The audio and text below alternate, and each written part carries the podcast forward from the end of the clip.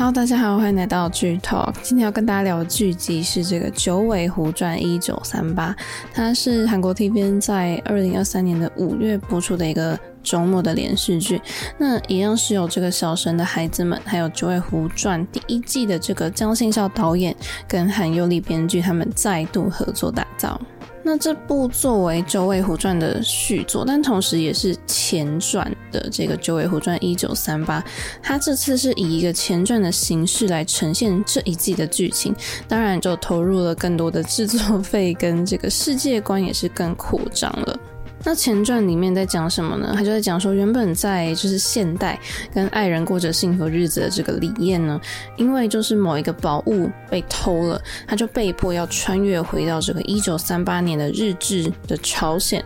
他就必须要跟这个柳红酒还有千无影他们这些青梅竹马，他要去守护他们的友谊，还要去保护他的唯一的弟弟李朗。然后在期限内完成任务，就是找到被偷走的宝物，才能顺利回到现代，就是一个这样奇幻的故事。那首先来跟大家介绍一下里面出现的角色。第一个要讲的就是李栋旭饰演的李艳。那李艳童年时期呢，是由这个李载俊来饰演哦。那李艳她就是一个化作人生的这个千年的九尾狐嘛。那他以前曾经是这个白头山，也就是长白山的山神。那后来，因为他为了要拯救他心爱的女子，所以他放弃了这个山神的职位。虽然最后他是跟他的这个初恋南智雅有一个幸福的结局，但是在前传这部里面呢，他被卷入了一个意想不到的事件当中，所以他就来到了这个一九三八年的日治的朝鲜。那下一个要介绍的角色就是金素妍饰演的柳红九，她呢曾经是西边的山神，她的本体是雕二，然后有着这个绝世美人的称号。那她也是这个京城里面呢这个一个不老的传说。那么他开了一间非常高级的那个。餐厅嘛，就是妙元阁，她是里面的老板娘。刚刚说到她的本体是雕二，雕二它是一个夜行性的鸟类，白天就会在藏身处休息，晚上它才会出来活动。诶，那不是跟我们就是了解到的猫头鹰很像吗？那我去查了之后就发现哦，猫头鹰其实也是二的一种啊，但可能就是你知道种类品种不太一样。好，那下一个要讲到的就是金范饰演的李朗。他是李彦同父异母的弟弟，然后他是半人半狐。那虽然就是他在第一季就在现代的时候，算是有跟李艳就是解开了这个误会，甚至是不惜的牺牲他的性命，但是在这个一九三八年的时候，他就是会出现嘛，然后他还是一成不变的，就是对李艳非常的叛逆。好，那下一个要讲到的角色就是刘庆秀饰演的千无影。千无影呢，他曾经是北边的山神，他的本体是这个白头山老虎。他曾经就是跟李彦还有刘洪哲他们是朋友，但是因为后来因为他哥哥的死，可能对李彦就产生了一些敌对感，所以当然在一九三八年里面也会想到他们可能会有一些对决。那再来就讲到一些比较周边的人物，第一个就是黄熙饰演的巨生柱，他是兽医的角色嘛，他从李燕在管理这个白头山山脉的时候，就已经是他非常忠诚的一个手下。那他来到人间的时候，他一开始呢，很有趣的是，他作为狐狸，其实也曾经有过就是苦恼。但是他突然有一天在吃这个炸鸡，然后逛超市的时候，他就突然得到了一个非常大的领悟，所以他就改变他人生的座右铭。然后接下来呢，要介绍的角色是金荣智饰演的咸鱼恩好，他是咸鱼日报的记者，那也是这个当然是咸鱼日报社长表祥宇的次女。那咸鱼恩豪，他的日本的名字叫做表银子，他的母亲是大日本帝国的华族，然后有看第一季的都知道嘛，就是金荣之在第一季呢饰演的是另外一个角色，但是嗯在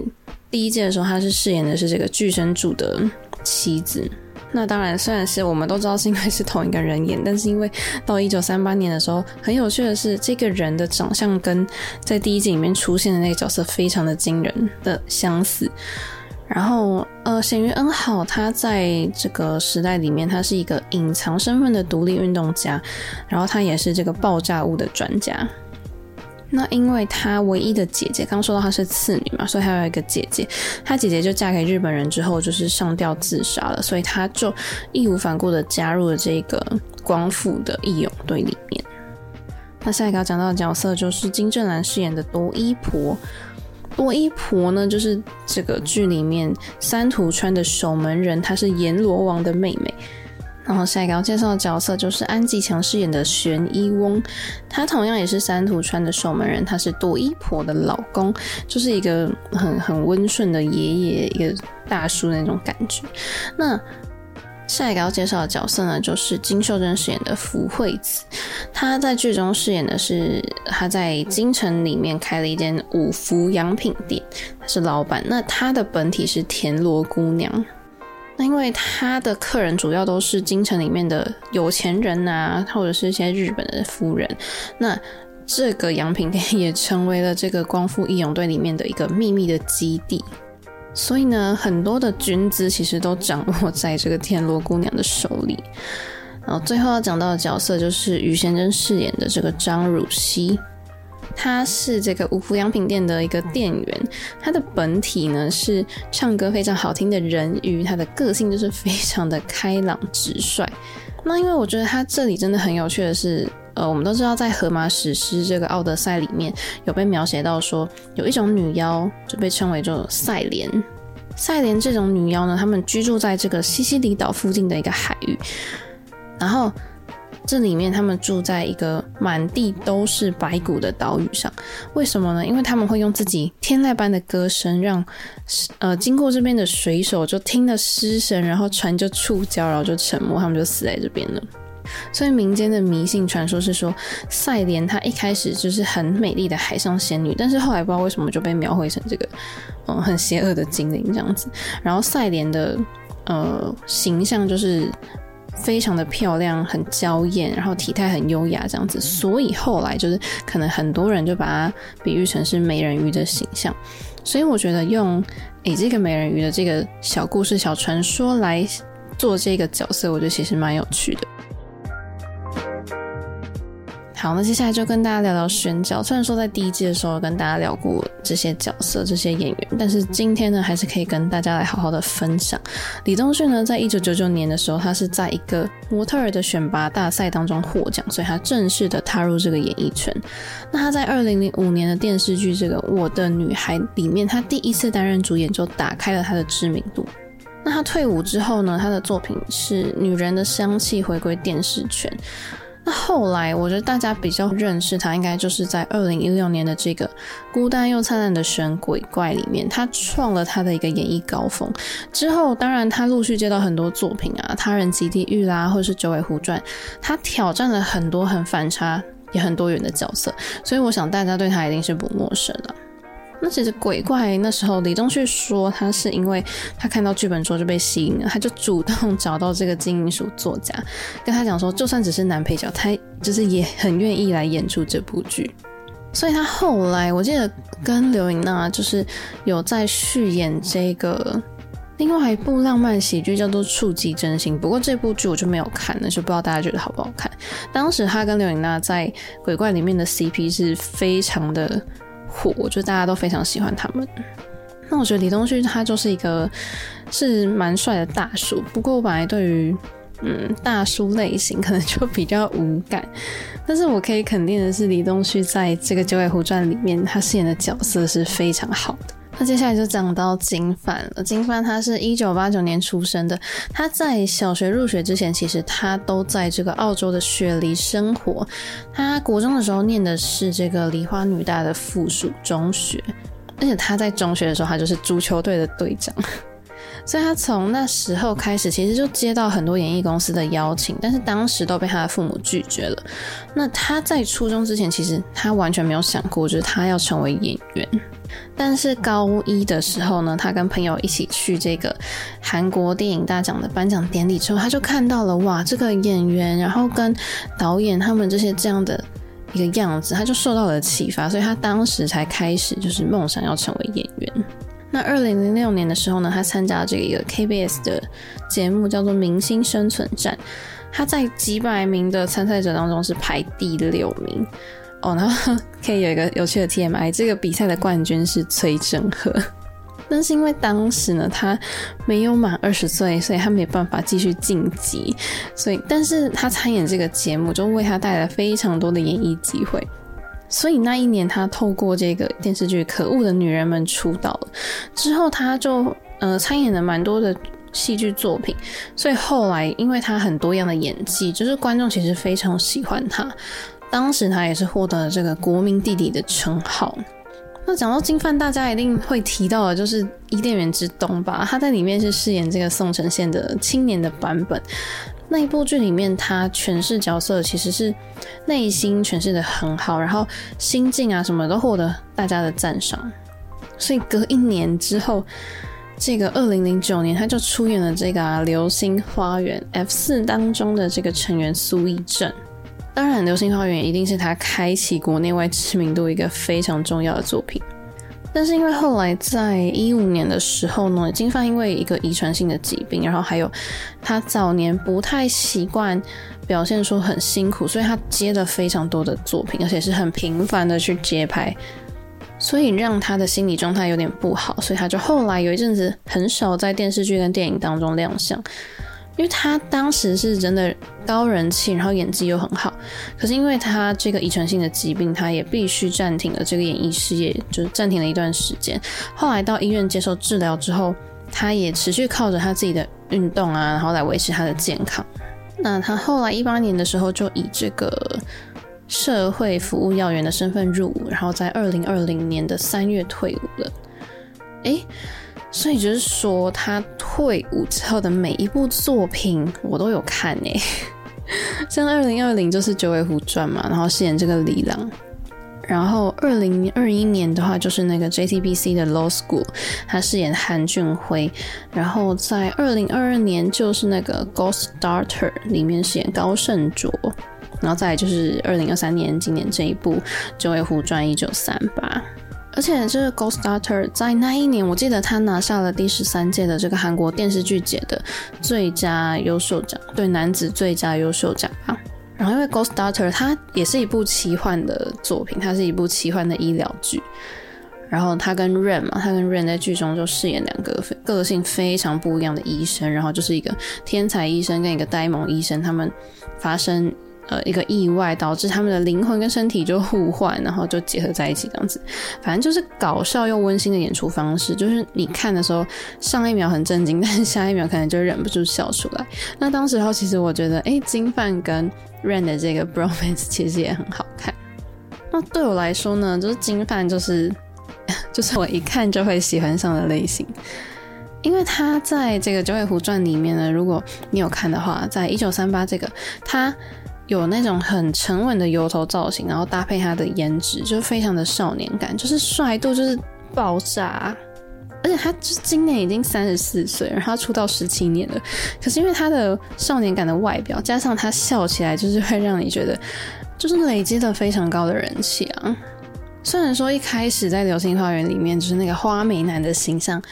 呃，现在当然不予置评，可是那时候那个形象非常受到粉丝的喜爱，所以让他人气暴涨。那像我刚刚讲到，来在那个 Law School 里面呢，他的演的是一个那个法律系的大学生嘛，当然跟现在李朗的形象是完全不同。可是他就是剪了刘海，然后穿大学 T 这样，他根本就是一个大学生啊，你完全看不出他年纪已经就是三十岁了。那其实金范他的身材是非常好的。那他他说他从小就是运动健将，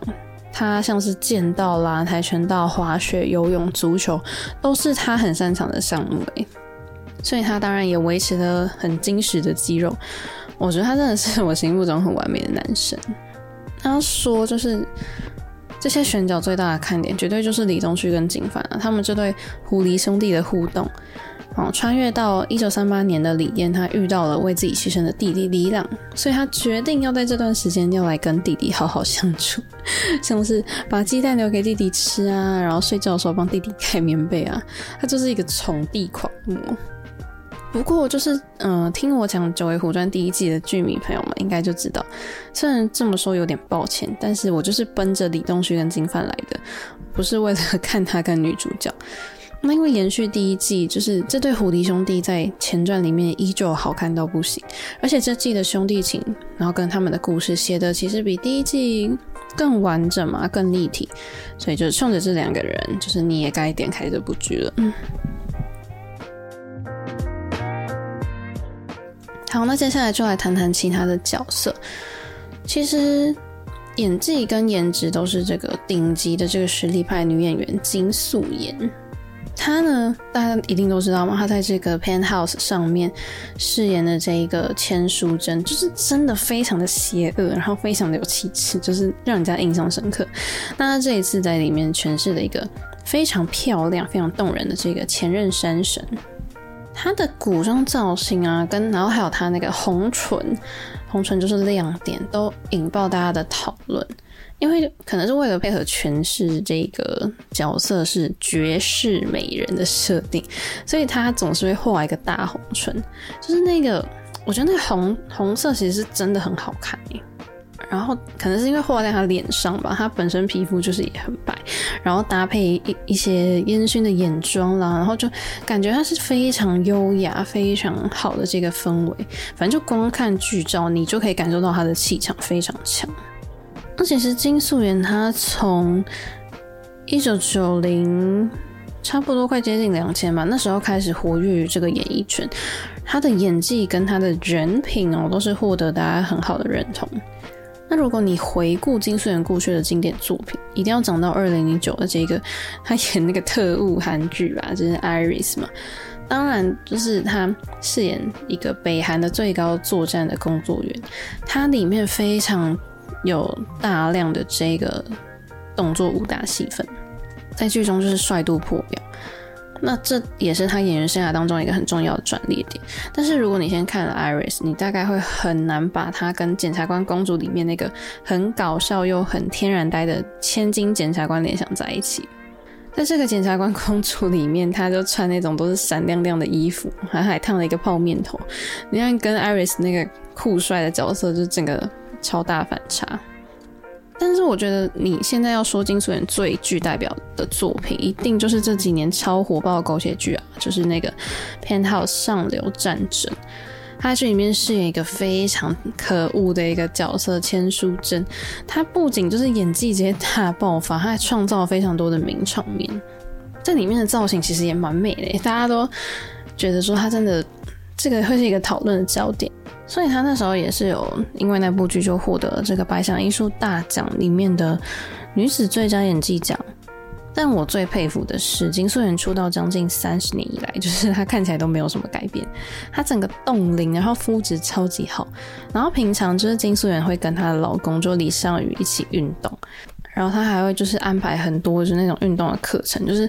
啊，果然就是好演员，都好自律啊。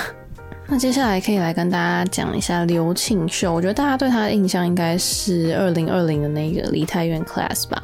那部剧，诶、那部剧是他跟朴叙俊三打耶。第一个应该是《菜鸟警校生》，然后第二个就是《驱魔使者》，但这两部都是电影。但是我后来发现刘庆秀他出演比较多电影，电视剧反而比较少。但我就发现，我看过他三部他要出演的电影，就是二零一九年的这个《飙风特警队》，然后跟《驱魔使者》，还有二零二零的《生命线索》。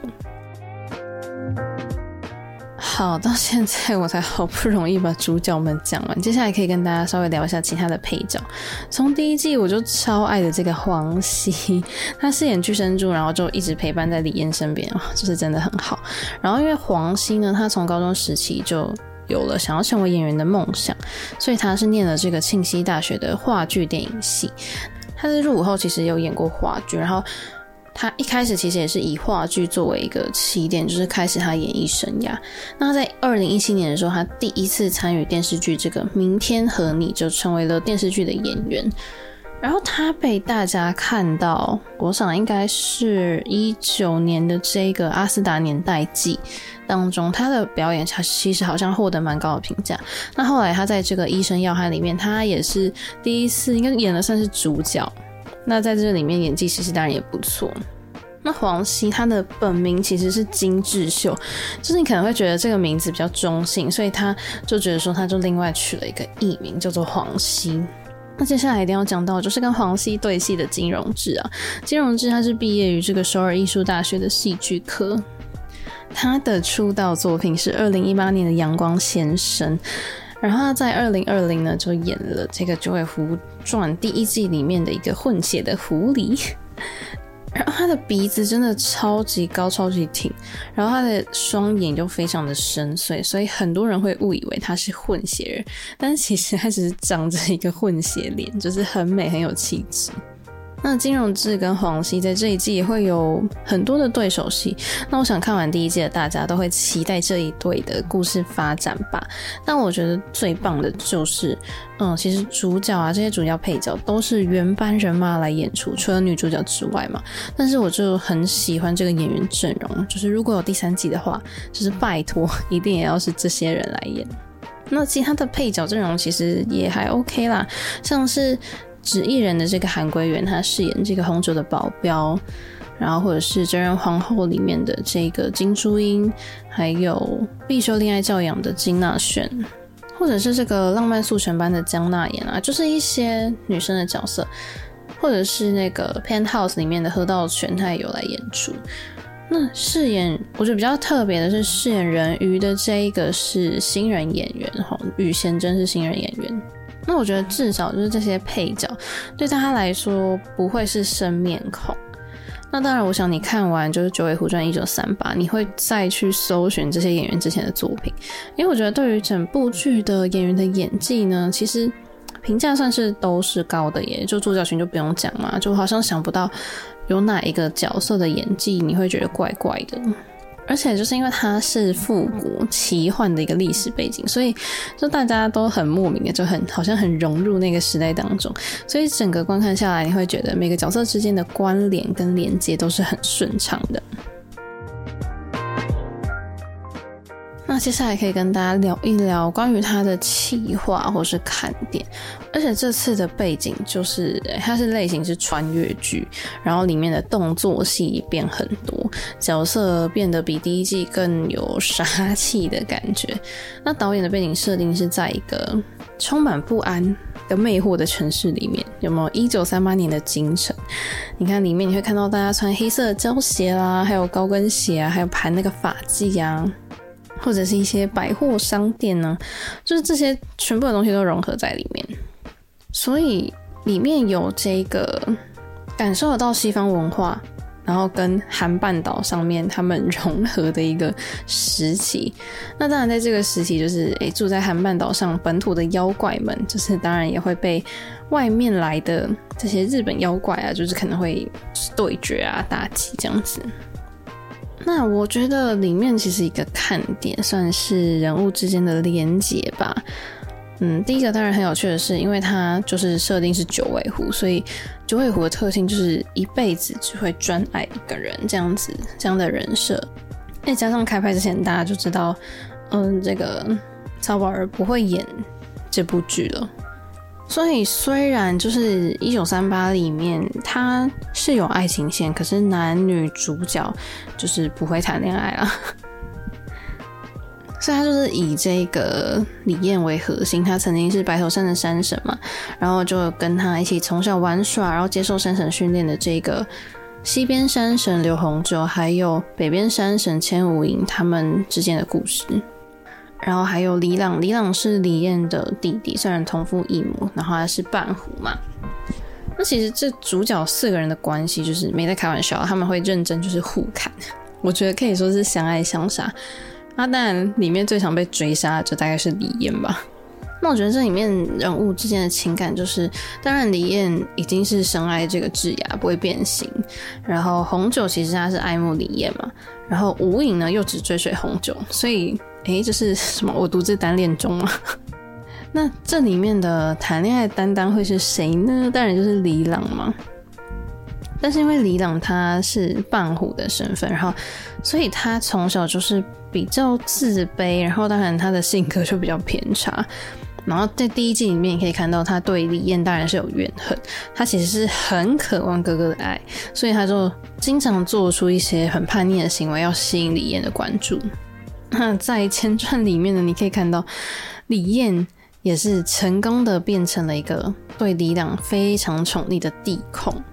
而且他们两个人就是很好笑哎、就是李朗很嫌弃哥哥的关爱，可是就口嫌体正直啊，他其实非常的享受，然后他很听哥哥的话，然后就是兄弟俩时不时互相示爱的这个 bromance，我觉得这个人物的关系是一个很大的看点。那接下来就是他的时代背景啊，一九三八年是一个抗日的背景嘛，那时候就是抗日运动，然后。所以，一九三八同时也是朝鲜的山神跟日本的妖怪他们大对决的地方了，而且每一个妖怪的特长都都不同，然后呃打架的形式也不同，所以他们一些特效然后打斗的场景其实都蛮多元的，你就会看得很过瘾。那其实三个这些山神们，他们虽然会为了各自的利益，可能会为了宝物去打一架这样子，可是其实他们已经认识很久了，所以他们。对于彼此其实是非常了解，然后他们的互动相处其实是都是蛮坦率的啦。所以接下来一个看点，我觉得也是因为他们的人物角色设定非常的立体。就举红酒的例子来说好了。红酒一登场呢，他就是准备要嫁给李艳的，但是就被李艳发了这个好人卡，就恼羞成怒要砍他这样子，他就很简单的就把一个大刀就扛在肩上，然后他要武打的那个气势跟魄力，就跟他很漂亮的外表，然后跟瘦瘦的这个身形就显得很反差，可是超级有魅力。那配角们当中，我觉得很引人注意的，就是在红酒身边的这个宰予，他的本体是真岛犬，然后它在被红酒捡到之后，它就誓死的要对主人忠贞不二，有没有？然后就是红酒跟它的互动也很可爱，还有时候就会摸摸它的头啊。那后来这个真岛犬，它就跟这个生柱，然后还有里面的一个副头目，它就变成了这个室友 roommate 嘛，他们的互动其实也很逗趣。就是你知道里面，你只要对宰宇说这个握手这样子，然后他就会伸出手给你握，这就是那个啊汪汪的反射动作，就会让人家觉得很可爱，就忍不住笑出来。所以我觉得他的人设其实很清楚哎，就让各个角色在里面做的事情、说的话都是很有根据的。像是无影，他总是想要使坏，但是他总是被识破，所以他其实是一个心肠很柔软的人。那虽然李朗他各种叛逆，可是他在危急时刻，他就会放下爱人，就是奔向哥哥的人。所以我觉得这部算是以神怪啦、奇幻打斗为主轴，那或者是爱情线，它只是一个小支线。但是主配角他们各自很鲜明的人设跟互动，绝对是整部剧最有意思的看点。好，那接下来我觉得这部分也很有趣，可以跟大家分享一下。在这里面，你当然会听到一些呃很多神怪的名词，我觉得这边可以跟大家分享几个。就前面一开始有讲到那个朵衣婆跟玄一翁嘛，他们是三途川的守门人。那三途呢，其实是日本传说当中分隔阴间跟阳世的河。那跟这个有同样名字的河川，其实真的有诶、真的存在。它在日本的这个群马县啊，或是千叶县这些地方都有。那他们的名称跟来源，当然都跟前面讲到这个传说是有关系的。那三途川其实就是冥界嘛，那它又被称为三途之川，或者三途河、三濑川、渡川这些等等的。其实就是阳间跟阴间的分界线。那当然也有人说，诶、它跟佛教里面的概念是很像的，因为它三途川的三途就是出自一个经典当中的地狱、恶鬼跟畜生，其实就是三恶道。那因为呃，日本的民间是没有奈何桥这种的说法，所以没有桥可以渡这个河，就是你要。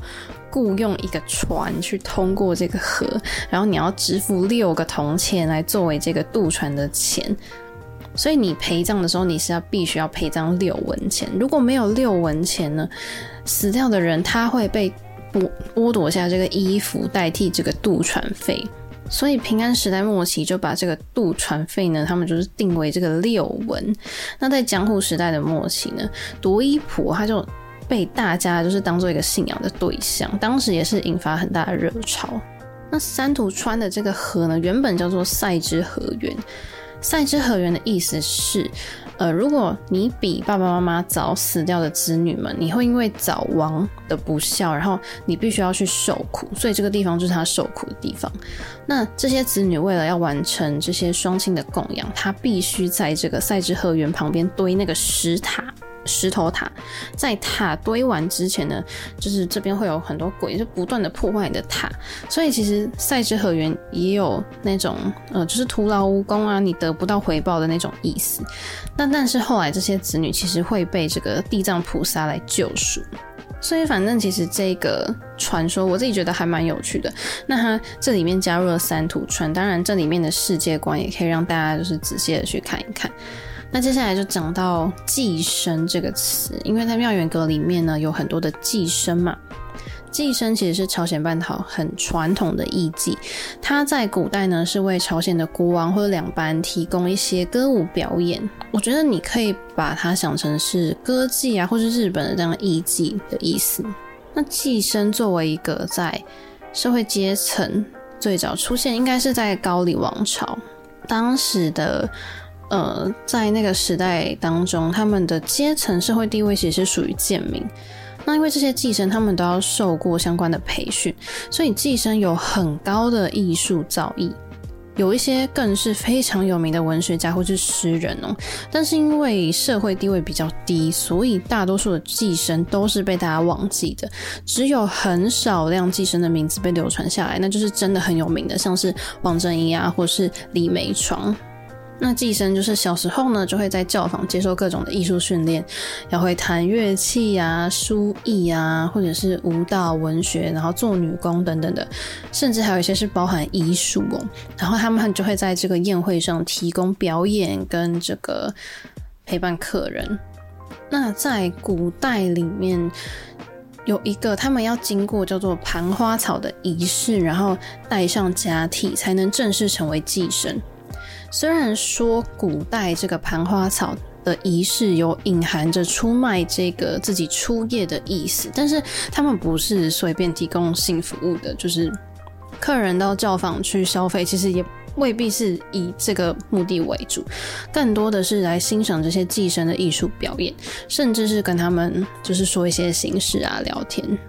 所以寄生当时候也有这个解语花的美称。那刚刚讲到寄生是属于比较贱民阶层的，所以他们一般呢是不能嫁给士大夫当正妻的。如果你嫁给士大夫，你只能当妾，然后你生的结婚生的小孩也只能继承就是母亲贱民的身份。如果你要当正妻，那你只能嫁给贱民的男生。那嫁给王族的寄生呢，你也只能当贱妾。你生的小孩虽然他有王族的身份，可是他们的位阶，你就想一定是比正妻的子女再低一等。当然，就是也有少数的寄生是通过婚姻来晋升贵族的啦。那寄生一般就是穷苦人的女儿，当然因为家里的经济状况，所以她被家人卖掉，就是被迫要去赚钱。那有一些。呃，出身贱民的少女，当然她是为了自己要赚钱，改善她的生活，所以她自己想要去成为寄生。那因为当时朝鲜王朝是有这个奴婢从母法，所以像刚刚讲的寄生的女儿就一样也是贱民，那通常就会去继承这个妈妈的职业。但是如果你出身非常好，或者甚至你是贵族的女子，如果你有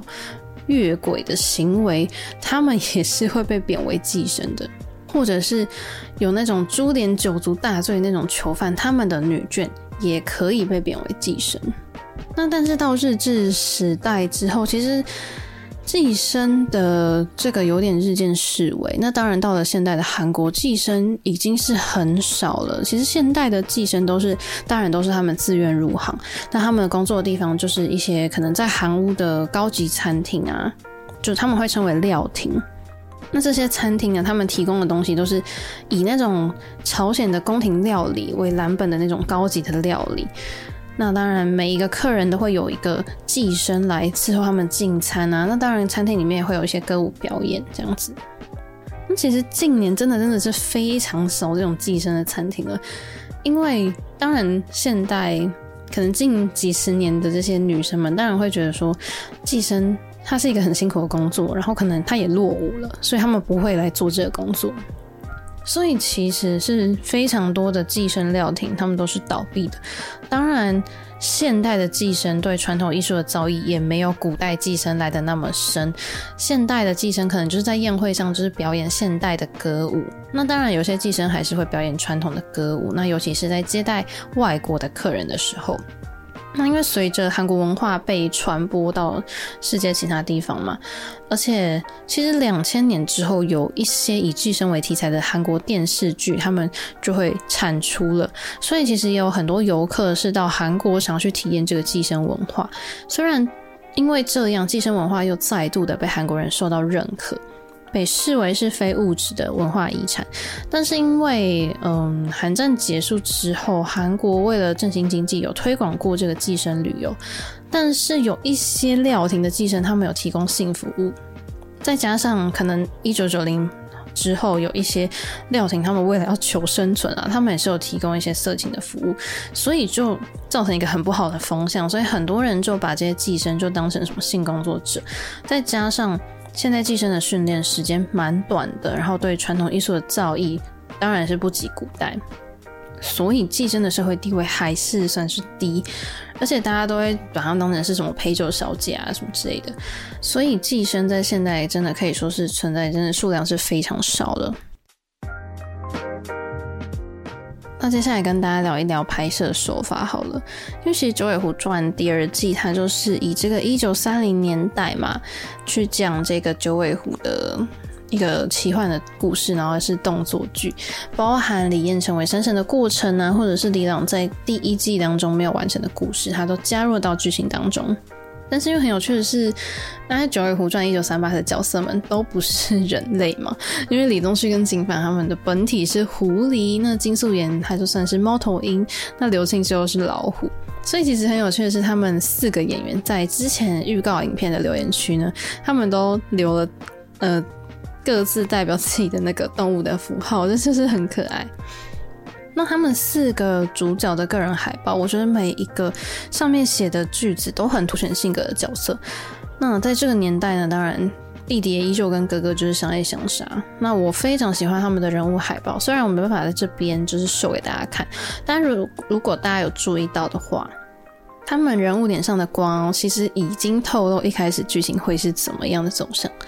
那首先场景就是很日治时代啊，因为昭和是日本昭和天皇在位时所使用的这个年号嘛。那昭和也是日本各年号当中使用最长的。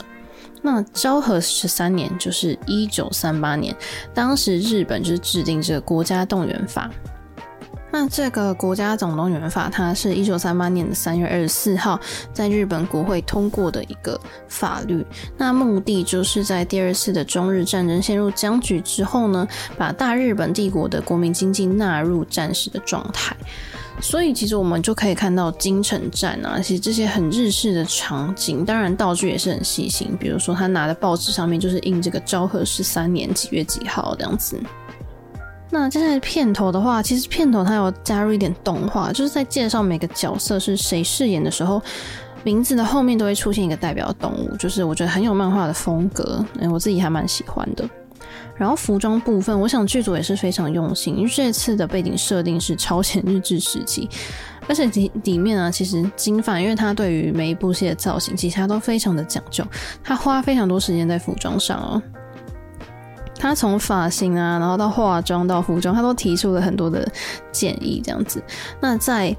服装方面，他为了寻找非常适合的布料跟颜色，他亲自到专卖店，甚至看了快要一千个样品，就是非常的用心，演员自己非常的用心。那我相信剧组当然也是花很多的心思在这上面。我觉得整体服装的风格就是复古，然后有点华丽，但是又不会太 over。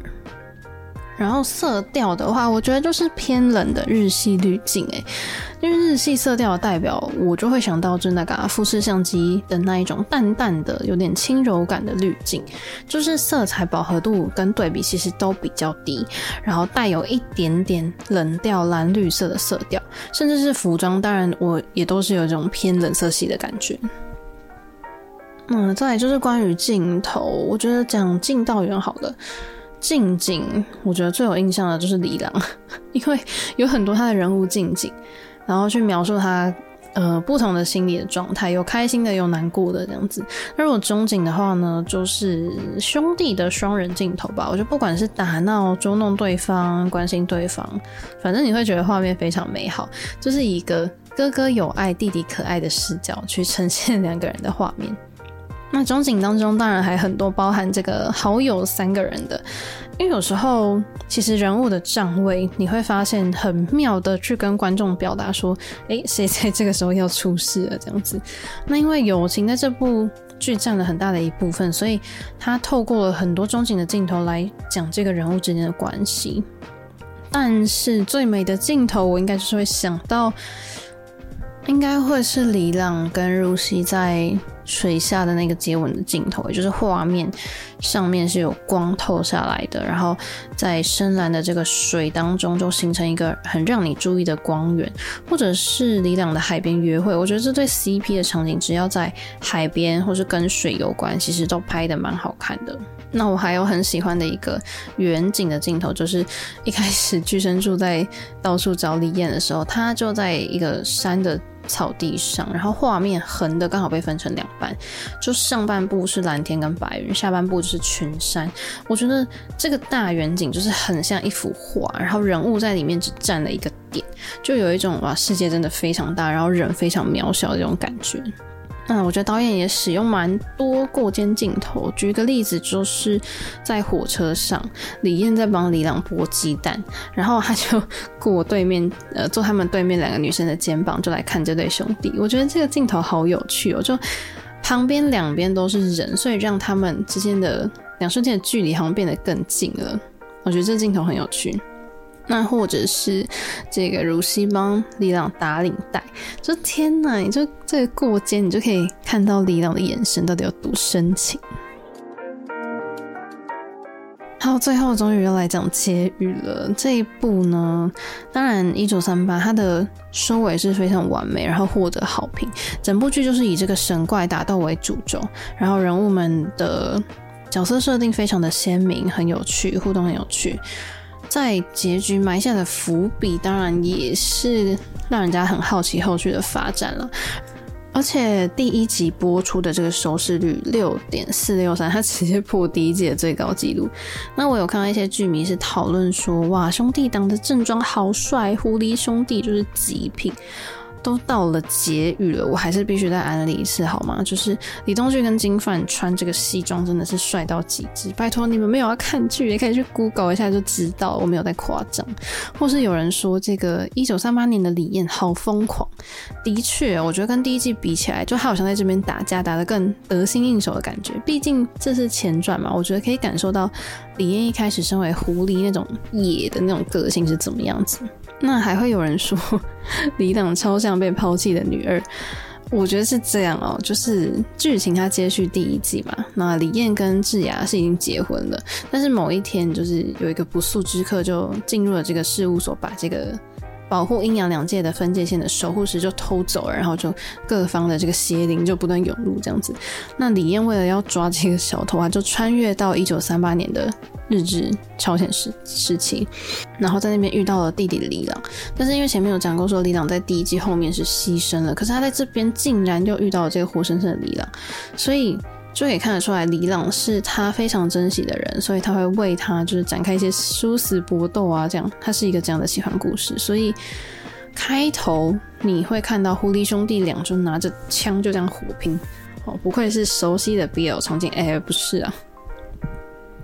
那如果你还没看第一季的话，你肯定会想问说，哎，那没看第一季，我能直接追第二季吗？答案是肯定的，好不好？没有看第一季的人，你看了之后，你还是会觉得，诶，剧情很流畅，而且其实剧组运用一些剪辑的方式，稍微来说一下这个背景跟人设，所以不会有看不懂的问题，你是可以放心的直接看的。所以今天就来推荐，就是介绍这部剧给大家。就顺带一提，